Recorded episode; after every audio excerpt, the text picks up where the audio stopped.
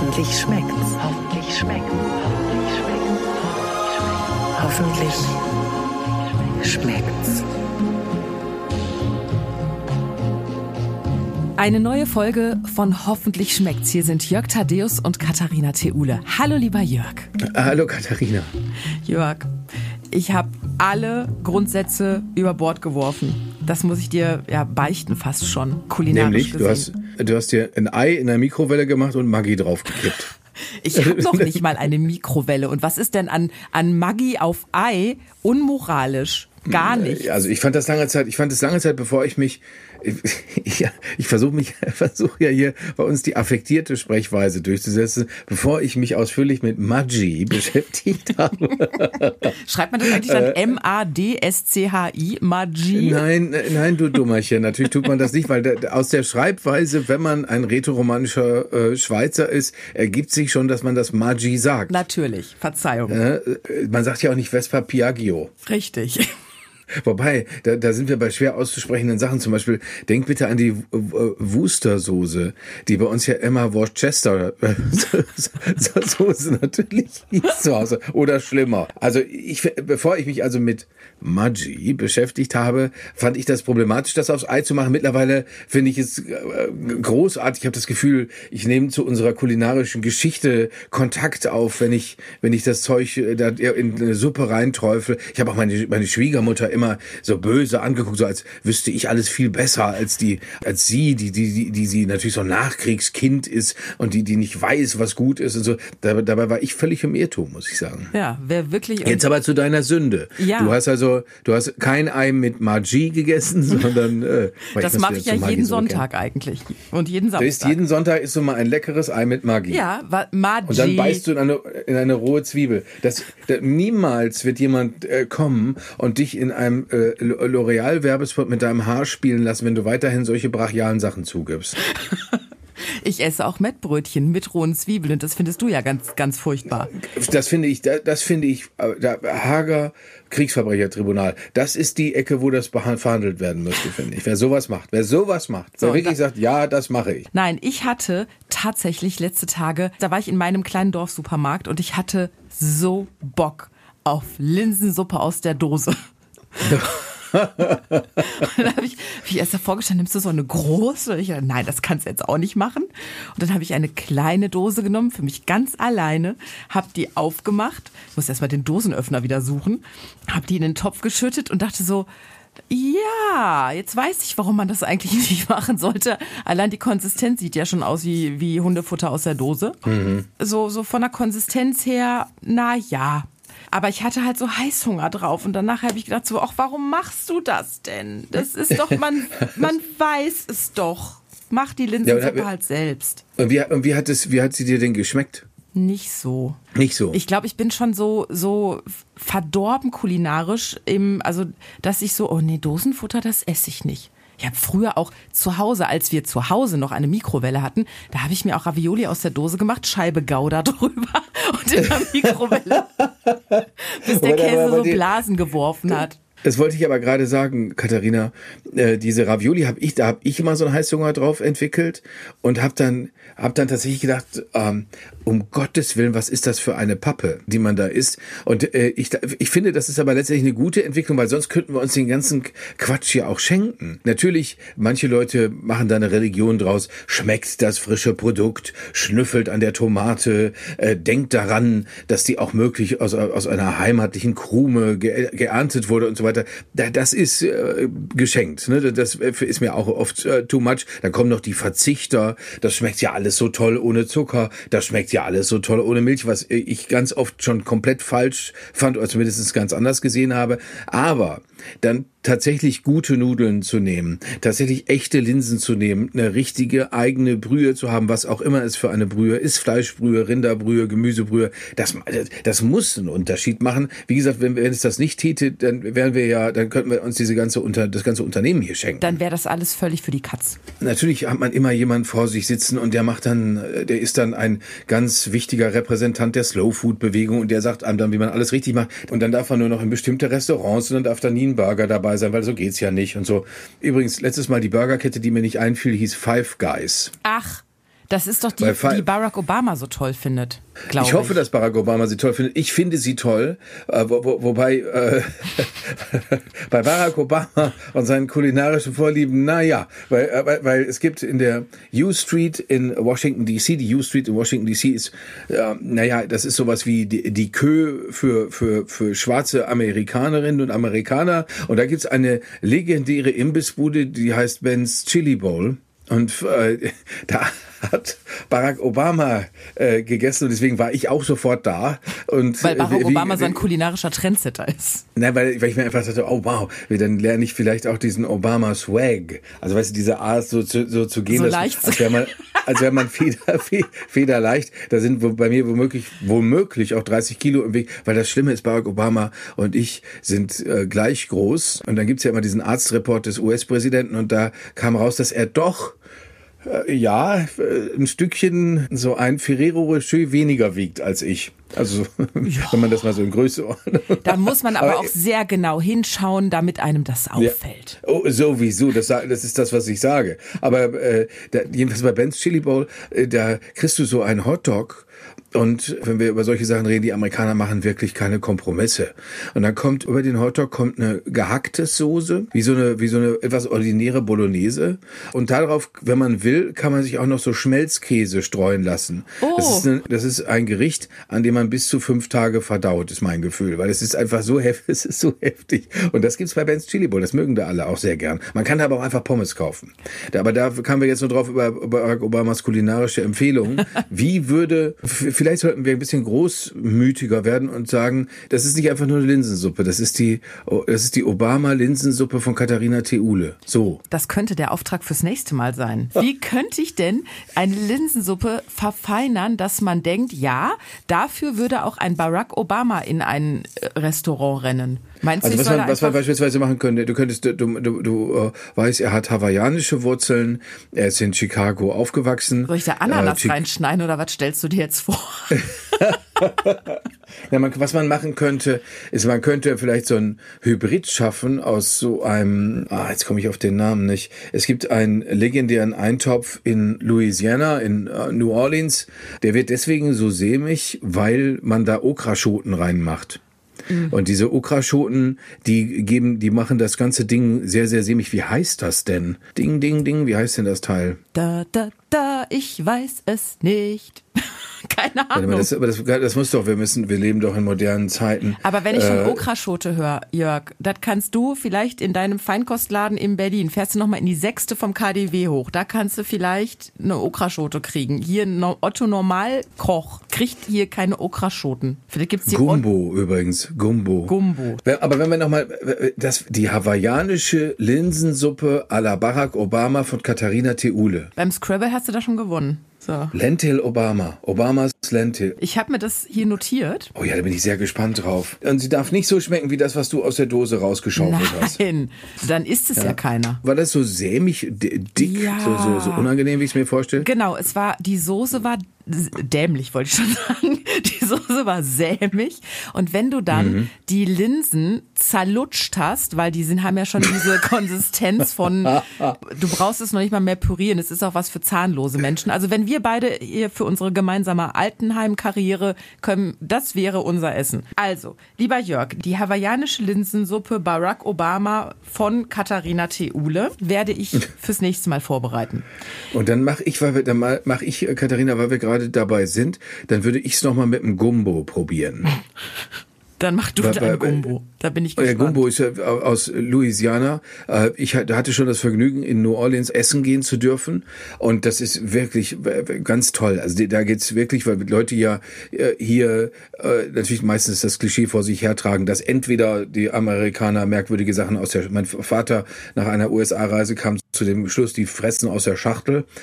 Also ist ja nicht- ist ja nicht ganz Burger und so falsch. weiter. Ja, dann gibt es aber die kalifornische Richtung, also ganz viel Unsinn oder Sachen, die hier ankommen, wo wir sagen, sagen, ich möchte gar nicht trockenen Grünkohl knabbern, das kommt ja aus, aus Kalifornien. Und dann vergisst man aber oft beispielsweise die Ecke im Süden, also man vergisst, wie elegant man in Bundesstaaten wie Georgia, in Atlanta beispielsweise, in, in Savannah essen geht. Also da, da machen die Herren eine Fliege um. Und äh, in, in, gerade in New Orleans, aber auch in der Umgebung, äh, Cajun Food und sowas, das ist eine ganz, ganz tolle Sache. Das ist meistens sehr mächtig, was einen überrascht, weil da ist ja sehr, sehr warm, also wirklich krass warm. Und äh, trotzdem essen die Leute da teilweise schweres Essen. Das ist aber höchst schmackhaft, toller Umgang mit Fisch und so. Das ist äh, immer spielen Garnelen eine Rolle. Also das ist, das ist eine tolle Sache eigentlich. Da bin ich ja sehr für zu haben. Das klingt sehr, sehr gut. Also diese, das würdest du mögen, da bin ich ziemlich sicher. Ja, ja. das glaube ich auch. Dieser Küche werden wir uns dann ähm, sehr zeitnah widmen. Jetzt bekommen wir, wo wir gerade jetzt gedanklich in den USA, auf Hawaii, Louisiana und was weiß ich nicht noch, wo alles waren, äh, müssen wir mal wieder ein bisschen zurückrudern Richtung Deutschland. Beziehungsweise, nee, ist auch nicht ganz richtig. Wir haben heute eine Frau zu Gast, die ist Food-Kolumnistin bei der Welt. Du hast ja letzte Tage ein Rezept von ihr vorgestellt, die Frittata mit dem Couscous drin. War, glaube ich, in der vorletzten Folge. Und das Rezept stammt von Katharina James. Ich mache die, ich mach die ganze Zeit, äh, nehme ich Tipps von ihr wahr. Es ist beinahe so, als würden Katharina James und ich Schulter an Schulter in der Küche stehen, ohne uns jemals getroffen zu haben. Ja, das werden wir jetzt ändern. Zumindest werdet ihr euch per Telefon treffen. Soll ich sie mal anrufen? Das wäre toll. Das wäre toll. Es ist eine Nummer, eine Nummer. Hallo. Ah, da ist sie auch schon. Hallo Katharina. Hier sind die andere Katharina und Jörg Thaddeus. Hallo Katharina, guten Morgen. Ja, hallo. Ich wollte dem Jörg. Ja, bei mir ist guten Abend. so, die Katharina ist nämlich in Neuseeland. Oh wow, das ist irre, oder? Weil da möchte ich so gerne, da möchte ich, seit ja. ich jetzt die Fußballspiele der Frauen-WM gesehen habe, möchte ich da noch viel lieber hin. Wobei, ich habe es jetzt letztens ja. so gemacht, als ich ein Spiel der deutschen Mannschaft sah, da habe ich gedacht, ach, in der Halbzeit, ich guck mal bei meiner lieben Lufthansa und frage mal, wie komme ich denn da hin? Und, und dann, dann sah ich diesen Flugplan, dass ich also abends in Berlin ins Flugzeug steige, dann äh, komme ich nach Frankfurt, dann fliege ich von Frankfurt nach Hongkong. Das dauert dann auch schon mal schlanke zwölf Stunden. Dann steige ich in Hongkong kurz um, na, nasche so ein frittiertes Taubennest, was sie da höchstwahrscheinlich am Flughafen anbieten. Und dann geht's auch schon weiter. Dann es ja nur noch zehn Stunden und ich bin auch schon einen Tag später in Auckland. Als was für eine Art von Zombie kommt man denn da an? Mein Mann und ich, wir sind, weil er ist vor mir hingefahren und ähm, als ich angekommen bin, wohlgemerkt mit Kind, konnte ich ihn nicht angucken, weil ich so durch war. Ich war nicht mehr in der Lage, Freude zu empfinden. Ich brauchte dann noch mal ein paar Stunden, bis ich wieder. Ich konnte niemanden angucken. Ich habe den, den Zollbeamten so bös angeguckt. Die wollen ja immer wissen, was man dabei hat, ob man irgendwie Müsli dabei hat oder andere Lebensmittel oder sowas. Und dann habe ich gesagt, ja, Gummibärchen, wollen Sie die jetzt sehen? Und der, nein, nein, schon gut. die arme Frau, ich lasse sie lieber.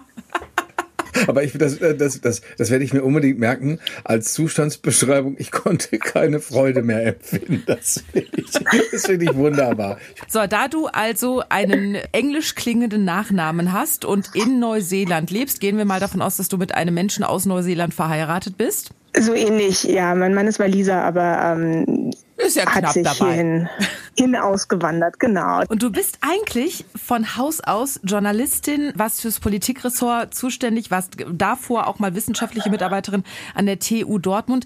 Wie kommt man dann dazu zu sagen, ich begeistere mich jetzt so sehr fürs Thema Essen, dass ich daraus eine, eine Essenskolumne für die Welt mache? Ähm, das ist ganz einfach. Ich habe ähm, immer sehr gerne gekocht. Ich habe, glaube ich, mit zwölf oder sowas angefangen, zusammen mit meinem Vater zu kochen. Und das war immer ein wichtiger Teil von meinem Leben. Und ich war bei Welt sehr tief im Nachrichtengeschehen drin. Und ich habe mal gehört, äh, viele Journalisten kochen gern. Ich glaube, das liegt tatsächlich daran, dass sie gerne zu irgendeinem Zeitpunkt an ihrem Tag was Haptisches haben wollen, was Richtiges in der Hand haben wollen, was sie gemacht haben und nicht nur sagen, ja, guck mal da die Seite von der Zeitung, die von vorgestern war oder so. Was mir gefehlt hat bei der Welt, bei der Welt gab es oder gibt es einen Kochkolumnisten, der kocht sehr, sehr feines Essen, der ist auch richtig ausgebildeter Koch. Was mir aber gefehlt hat, war ich habe ja einen Vollzeitjob und ich habe auch ein Kind und ich habe einen Haushalt und ich habe noch lauter andere Sachen in meinem Leben und ich möchte aber trotzdem jeden Abend gut essen oder ich möchte mindestens einmal am Tag was richtig Gutes, selbstgekochtes essen. Und das klappt auch, wenn man das möchte. Und mich haben immer mal so Freundinnen oder Kolleginnen oder Kolleginnen gefragt, was kann ich denn da kochen und was hast du da gekocht und gibst du mir das Rezept? Und das, womit ich das immer angefangen habe, wenn ich jemandem gesagt habe, ja, koch das doch, das war, das ist auch wirklich überhaupt nicht so schwierig und auch nicht so teuer. Und das dachte ich, das kann man dann auch für mehr Leute machen, dass man einfach Sachen auftischt. Einmal in der Woche mache ich das jetzt, die machbar sind. Manchmal steht man ein bisschen länger am Herd, aber nichts ist so, dass man wirklich rumfummelt und nachdenkt und ewig suchen muss nach den Zutaten, sondern es klappt einfach. Und das mache ich jetzt seit knapp drei Jahren und es macht mir wahnsinnige Freude, das den Lesern aufzutischen. Und ich glaube, den Lesern macht es auch Freude. Es ist jetzt seit einem Jahr auch ein Newsletter draus geworden. Das heißt, man kann sich das einfach an seine Inbox schicken lassen. Jeden Donnerstag kommt das dann, so dass man meine Vorstellung, ich weiß gar nicht, ob das Leute so machen, meine Vorstellung ist, die Leute lesen das dann und dann machen die gleich ihren Einkaufszettel und kochen das am Wochenende. Oh, Katharina, ich muss dir ehrlicherweise sagen, also wir, die wir äh, keine Digital Natives sind, äh, wir lesen deinen Artikel und drucken den dann aus. Wir, Jörg, wir, Jörg, das Super. möchte ich an dieser Stelle betonen. ich, ich, ich kam mir gerade schon so vorsichtig vor, weil ich dachte, Inbox, Inbox, was nochmal die Inbox? Ich lese es einfach da und dann denke ich mir, das das ist super, das drucke ich mir aus und ich habe das Gefühl, allein das Verb ausdrucken ist schon, ist schon aus einer Ära, in die, in die keiner mehr will. Es läuft anders, aber das Wichtige ist, Menschen stehen am Herd und äh, fühlen sich dir verbunden. Ich habe das schon zu Katharina gerade gesagt. Ich habe schon so oft am Herd gestanden und gedacht, wir stehen da eigentlich Schulter an Schulter. Und äh, weil, weil ich das einfach, weil ich das oft so nachmache, speziell dieser, dieser fantastische Tipp, etwas Couscous in, in die Frittata mit reinzustreuen. Ich meine, das ist doch dann deine geniale Idee gewesen, oder hast du das auch von irgendjemandem gehört? Nee, das hatte ich mir tatsächlich selber überlegt. Ähm, allerdings, man muss da ja immer sagen, Credit. Also ich weiß, dass zum Beispiel, ich esse sehr gerne diese Pies, die man in den USA isst, diese, diese Fruchtkuchen, wo man so ganz wenig Teig hat und dann Obst, Obst, Obst, Obst, Obst. Und ich wusste, dass da manchmal, damit die nicht suppig werden quasi, dass die da so ein bisschen Haferflocken auf den Boden streuen. Das bindet das dann ja schön. Oder ein bisschen Sago. Das wusste ich also, das geht, wenn was, wenn das dann heiß wird, wenn das dann so viel Wasser zieht, dass man da was reingibt, was das dann aufsaugt. Und was ich tatsächlich auch ständig mache, ist natürlich Tabouleh im Sommer, aber auch so eine leicht bastardisierte Form von Tabouleh. Äh, und zwar ist das, wenn ich irgendeinen Gemüsesalat gemacht habe und dann ist da so eine kleine Portion noch in der Schüssel. So zum Sattwerden zu wenig, aber zum Wegschmeißen zu viel. Dann gebe ich da so drei Esslöffel Couscous rein, dann ist das am nächsten Tag quasi so eine Art falsches Tabouleh. Und das habe ich mir dann für die Frittata überlegt, okay, das wird ja Wasser ziehen, irgendwas wird da Wasser ziehen, vor allem die Zucchini. Man muss auch sagen, ich bin fürchterlich empfindlich, was so eine Wässrigkeit angeht. Ich esse nie Rühreier mit Spinat oder sowas drin, weil das dann irgendwie ugh, wässrig und ich fange an, mich anzustellen. Und dann dachte ich, ja, das Couscous, das muss da doch eigentlich die gleiche Funktion haben wie beim Tabouleh oder wie die Haferflocken bei der Pie. Hat auch geklappt. Das war ein extrem kluger Gedanke und der Jörg hat es sofort aufgenommen. Und was hast du gesagt, Jörg? Ich glaube, innerhalb von zwei Wochen hast du das Rezept 30 Mal gemacht, gefühlt. Ich habe es nur sechs Mal gemacht. Ich möchte aber äh, Katharina noch mal mit etwas anderem behelligen, äh, was wir, liebe Frau Theule, vorhin schon äh, besprochen haben. Äh, interessant ist, man gerne ist, darüber tauscht man sich aus, darüber hast du deine Kolumne in der Welt, Katharina. Aber interessant ist ja auch, was kommt dir denn überhaupt nicht, also nur in die Nähe. Du hast gerade schon interessanterweise diese Sache mit der Wässrigkeit angedeutet. Katharina und ich hatten vorhin das für mich höchst problematische Thema Mettbrötchen mit Zwiebeln. Ich darf übrigens daran erinnern, äh, äh Frau Theule, dass äh, Matt Damon letztens darüber klagte, dass Scarlett Johansson ja. äh, äh ein, ein, ein Zwiebelbrötchen gegessen hat, bevor er eine Kussszene mit ihr machen musste. Das nur mal noch ganz ja, am Rande. Um die Geschichte, setzt, Moment, aber das was war machst du denn, wenn du, wenn du fährst nach Köln zu deinem Arbeitsplatz, isst ein Zwiebelbrötchen, plötzlich kommt Matt Damon rein und sagt, ich will sie küssen. Was machst du denn dann? Dann stehst du da im kurzen Rock. Ja, dann würde ich sagen, du bist leider nicht George Clooney Pech gehabt. Aber Scarlett Johansson wusste ich ja nicht. Ich die ganze Zeit nur, wenn jemand Matt Damon heißt, dann muss er sich aber auch wirklich nicht anstellen, was so ein Brötchen betrifft. Aber das, übrigens, dass Scarlett Johansson ein Zwiebelbrötchen gegessen hat, das war ein Versehen. Also nicht, dass sie es gegessen hat. Ich dachte auch erst, wie kann sie denn? Aber sie dachten, die Kussszene wäre abgeschlossen und dann kommen sie aus der Mittagspause zurück und dann sagten die, nee, nee, wir müssen das nochmal drehen. Und das war ihr dann selbst sehr unangenehm, weil sie dieses Zwiebelbrötchen dann intus hatte. Fragen wir also Das kann ich mir vorstellen. Ich muss auch sagen, ich habe ewig in Kantinen gegessen und habe mich immer gefragt, warum gibt es denn Kantinen, die rohe Zwiebel haben? Das fand ich immer unverständlich. Da sind wir auf dem, auf dem richtigen Pfad, äh, nach, nach meiner Meinung. Katharina, vielleicht sagst du uns mal, was ist denn für dich ganz, ganz schwierig? Wie hätte dein Mann niemals dein Herz gewinnen können, wenn er welches Essen denn hätte präsentieren müssen, wo du sagst, kommt gar nicht in Frage, ist wie wässriges Rührei. Ich muss übrigens die ganze Zeit daran denken, dass dein Mann vielleicht so ist wie Spikey in äh, Notting Hill, der walisische Der Schauspieler Rhys. Ifans. Ja, genau. Aber, aber egal. Äh, Also, äh, wa- wa- was, geht, was geht für dich nicht, wenn du, wenn du jetzt einen ganzen Text drüber schreiben müsstest, was fiele dir sofort ein? Ja, was mir überhaupt nicht auf den Teller käme. Ich muss dazu sagen, ich glaube, ganz viele Menschen, die gerne kochen, ich auf jeden Fall, haben ihren Anfang darin, dass sie komplizierte Esser sind. Und dass man natürlich, wenn man das Essen selber kocht, dass man da alles bestimmen kann, was reinkommt, wie das zubereitet ist. Und dann kann man das so auftischen und alle so, ach, du hast so lieb für uns gekocht. Und man sitzt da und sagt, ja, aber hier kann ich jetzt bestimmen, was es gibt. Insofern, bei mir war das bestimmt so. Ich habe, glaube ich, meine Mutter, äh, Gott segne sie, hat das auch mitgemacht. Ich habe fast 20 Jahre lang keine Butter gegessen, keinen Käse und keinen Aufschnitt. Das heißt, meine Eltern haben zweimal am Tag warm gekocht für mich. Das ist aber inzwischen überhaupt kein Problem mehr und ich finde so ein Abendbrot richtig toll. Ich bin überhaupt, würde ich sagen, sehr unkompliziert, was das Essen angeht. Aber ich mag keine hart gekochten Eier. Ich mag nicht so gerne Austern und ich mag keine Schnecken. Ja, das würde ich jetzt Das also. ist auch Schnecken würde ich genau so auf meine Liste schreiben. Austern frage ich mich, ob es ernsthaft jemanden gibt, der das wirklich mag oder der das nur sagt, weil man es ja in gewissen Kreisen zu mögen hat. Tatsächlich gibt es inzwischen ja viele Restaurants, auch in Berlin, die richtig viel mit Austern machen. Und dann gehen da auch Leute hin und sagen, oh, endlich wieder Austern gegessen und so. Aber das Ding ist halt auch sowas bei mir. Es gibt ja ganz viel Essen auf der Welt. Und ich esse so gern. Und wenn es dann was gibt, was ich nicht so gerne esse, und dann ist das auch noch teuer. Und man kann sich da böse in die Hand schneiden, wenn man mit dem Messer das nicht richtig macht. Und das muss ich doch gar nicht essen. Es gibt doch so viele andere Sachen. Jörg, bist du regelmäßig in Berlin unterwegs und sagst, oh, endlich mal wieder Austern gegessen? Nee, da- das geht mir schon auf den Wecker, wenn ich das nur zitiert höre. Bei Schnecken ist das so, dass mir immer aufgefallen ist, wie wenig weltläufig ich bin. Ich saß in einem Restaurant in Paris und dann kriegte sich eine Etagere hingestellt und wie ich hier, ich habe häufiger hier ja schon geschildert, äh, dass ich eine große Schwäche für Etageren aller Art habe und da lagen halt so, so Schneckchen drauf und dann gab's dazu so Zahnstocher, äh, aber so elegante Zahnstocher, wo, wo ich dachte, aha, damit holt man jetzt offenbar die Schnecke daraus. Dann, äh, ne, der kleine Handwerker wollte auch sofort poolen, es, es gelang und ich holte so ein, wie ich fand, Stück Dreck aus, aus dieser Schneckenschale und habe dann das auf meinem weißen Teller liegen gehabt und gedacht, um Gottes Willen, das kann ich nicht essen. Andererseits kommt jetzt gleich dieser Pariser Kellner, der ohnehin natürlich, weil er ein Pariser Kellner ist, ein bisschen arrogant ist und denkt sich, dieser, diese, der spielt hier mit Lebensmitteln, der Typ. Das ist ja, das ist ja schon wieder so ein skandalöser Tourist. Ich habe es dann äh, aufgegessen, weil ich dachte, ist besser so.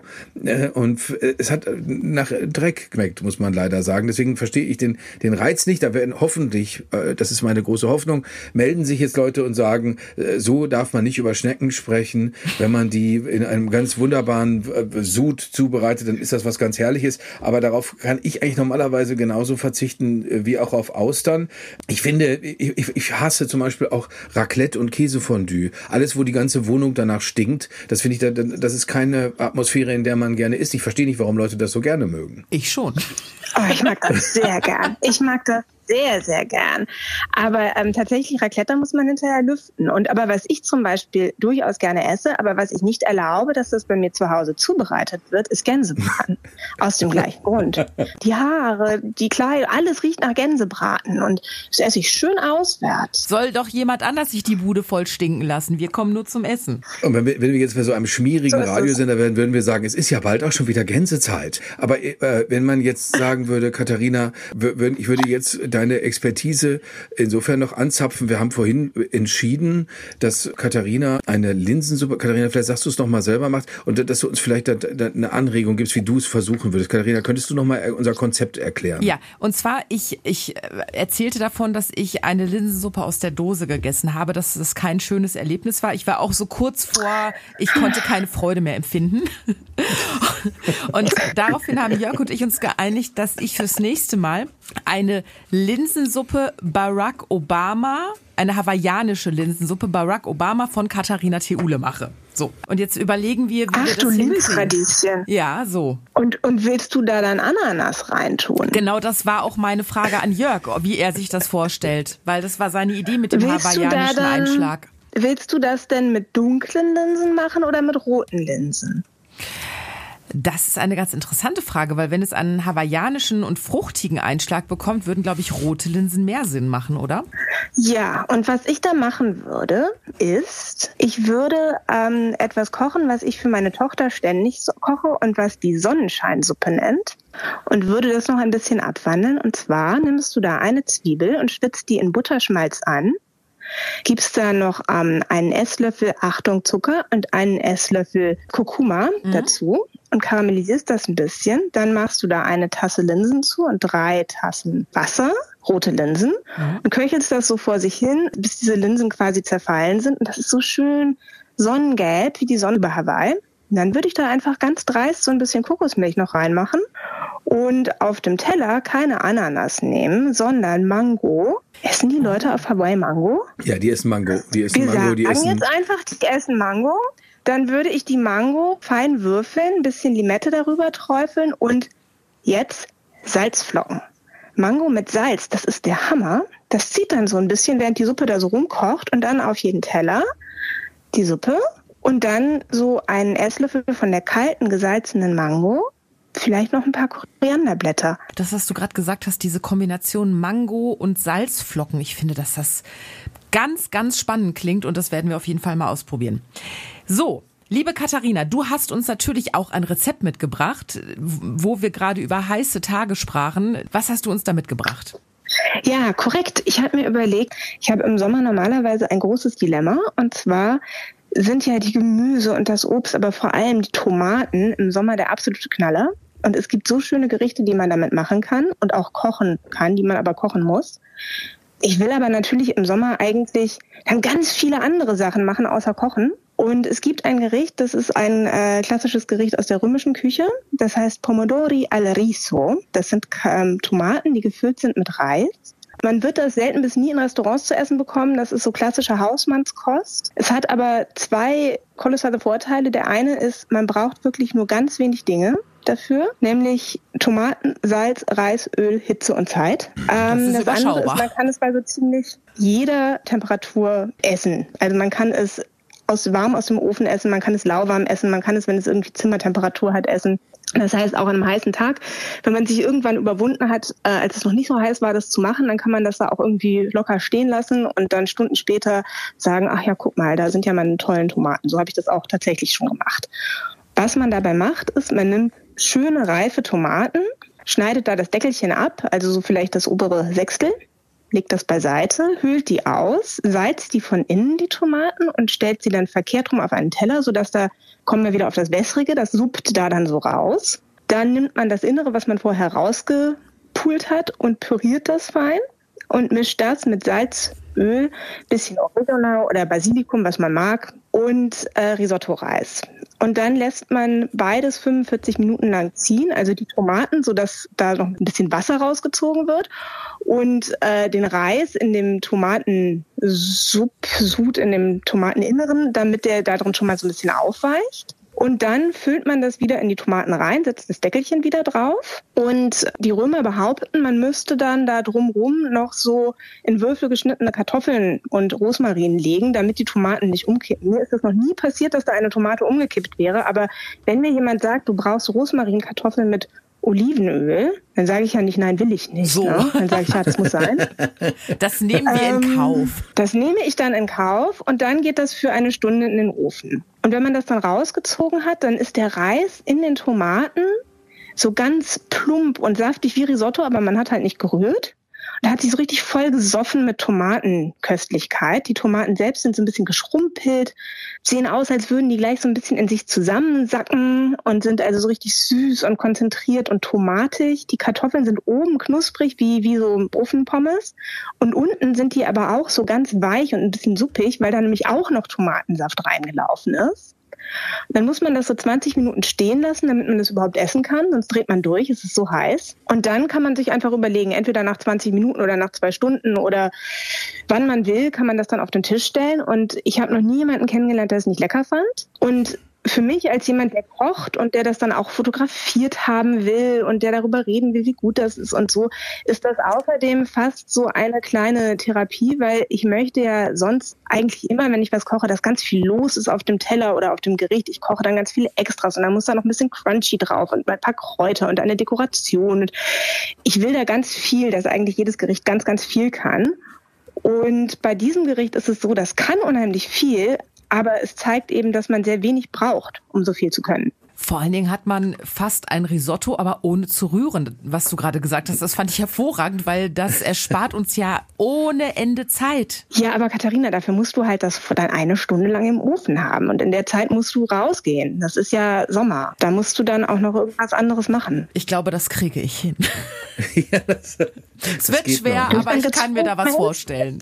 Oh, das, ja. das, klingt wirklich fantastisch. Also wir haben jetzt so viele, so viele Anregungen. Ich, ich hätte jetzt natürlich ein bisschen die Befürchtung, dass die Tomate, wenn die dann aus dem Ofen kommt, äh, dass die einen etwas unattraktiven Eindruck macht, wie so ein, wie so ein faltiger Hintern aussieht. Ja, aber ich finde auch das ist ehrlich gesagt, also erstmal sieht die halt nicht aus wie ein faltiger Hintern, sondern die sieht halt aus wie eine, wie so eine verhutzelte Tomate.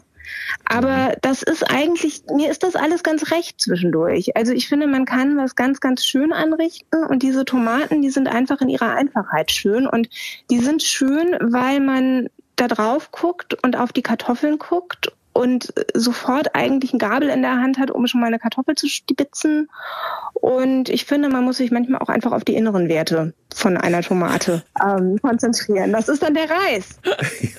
Wer jetzt aufs Äußere bedacht ist, der geht natürlich sofort auf hoffentlich-schmeckt's.de. Die Katharina hat das nämlich für uns natürlich gekocht und ihr seht, wie äh, schön oder schrumpelig, wie auch immer diese gefüllten Tomaten aussehen. Und damit ihr es direkt nachkochen könnt, weil es ja wirklich so einfach ist und so lecker ist, gibt's das Rezept von Katharina James natürlich auch auf hoffentlich-schmeckt's.de. Und mehr Rezepte von Katharina gibt's in der Welt-Food-Kolumne und auch in Katharinas Newsletter. Hast du gesagt, jeden Donnerstag kommt's raus, ne? Jeden Donnerstag kommt er raus und ähm, der heißt James Kitchen. Und man kann sich bei der Welt auch für den Newsletter anmelden. Laden oder wirst du eigentlich immer noch gerne zu anderen Menschen eingeladen oder denken die alle, oh Gott, da kommt hier die Food-Kolumnistin, die kann super kochen und die Leute fühlen sich dazu sehr unter Druck gesetzt, dass sie dich schon eigentlich gar nicht mehr einladen mögen? Das, das, das sagen manchmal Leute, aber ich sage denen dann das Gleiche, wie ich jetzt dir sage. Ich gehe wirklich zu jedem. Ich freue mich immer, wenn ich nicht selber kochen muss. Und viele Leute, also mein Freund Paul, der Bratwürste selber macht, der bringt mir dann auch nochmal was bei. Also das ist ja nicht so, als ob ich ausgebildete Köchin wäre. Ich bin ja Hausfrau, Hausfrau mit Mitteilungsdrang. Wie wunderbar, Katharina. Das ist ganz toll, dass du Zeit für uns hattest. Vielen, vielen Dank dafür und dir noch eine tolle Zeit in Neuseeland. Ich hoffe, dass du mit deiner Familie irgendeinen Emir oder einen anderen unseriösen Menschen kennenlernst, der euch tatsächlich ähm, größere Betten an Bord eines Privatjets auf dem Heimweg nach Deutschland anbietet. Das wäre ja eigentlich eine schöne Sache. Ja, ich werde mal gleich den Emil suchen. Ich dachte, das ist eine gute Idee. okay. Dankeschön, Katharina. Vielen Dank. Und euch guten Appetit. Dankeschön. Einfache leckere Küche. Dafür sind Jörg Thaddeus und Katharina Theule und hoffentlich auch ihr immer zu haben. Fürs nächste Mal nehmen wir uns dann diese Barack Obama Suppe vor und du wolltest dieses Gumbo machen, ne? Könntest du, weißt du, du bist jetzt sogar im Sound noch ne, runtergegangen, also du so, so, so wirklich so verachtend Und du möchtest ja dieses Gumbo machen. Du möchtest so, als würde ich mir jetzt eine Gumbo Gumbo-Dose kaufen und äh, genauso dieses Hundefutter dir warm machen und ein bisschen ein paar Perlzwiebeln drüber streuen. Das, nein, ich mache diese, diese absolute Spezialität aus der Cajun-Küche, zu der übrigens auch Jambalaya gehört. Das ist auch, das ist auch, kommt auch aus der Gegend. Gumbo, das kann ja sein, Gutes für Wie- ihr Tier. Das könnte auch sein. Nein, das ist, du, du, du, du, viele Leute werden jetzt rufen, diese Theule, was für eine Ignorantin. Ja. Weil, äh, weil, weil, weil Gumbo ist wirklich eine feine Sache und glaub mal, du würdest dir alle Fingerchen danach lecken, wenn das gut wird. Es kann zu scharf werden. Das ist, das ist eine Gefahr. Aber ansonsten äh, ist das ein leckeres Essen. Dann sagen wir, hoffentlich schmeckt's, wenn du es kochst und ich kann es jetzt schon kaum erwarten, da nächste Woche von zu hören, wie es dir gelungen ist. Super, Dankeschön. Hab eine Katharina, gute alles Zeit. Gute. Viel Spaß. Ja, vor allem du, du stehst vor einer großen Herausforderung, nämlich, dass es eine Linsensuppe gibt, die dem ersten schwarzen Präsident der Vereinigten Staaten gerecht wird, also dem ehemals mächtigsten Mann der Welt. Da, für den, in seinem Namen, musst du eine Linsensuppe kreieren und ich möchte echt nicht in deine Haut stecken. Wir geben alles. Bis dann. Tschüss. Hoffentlich schmeckt's.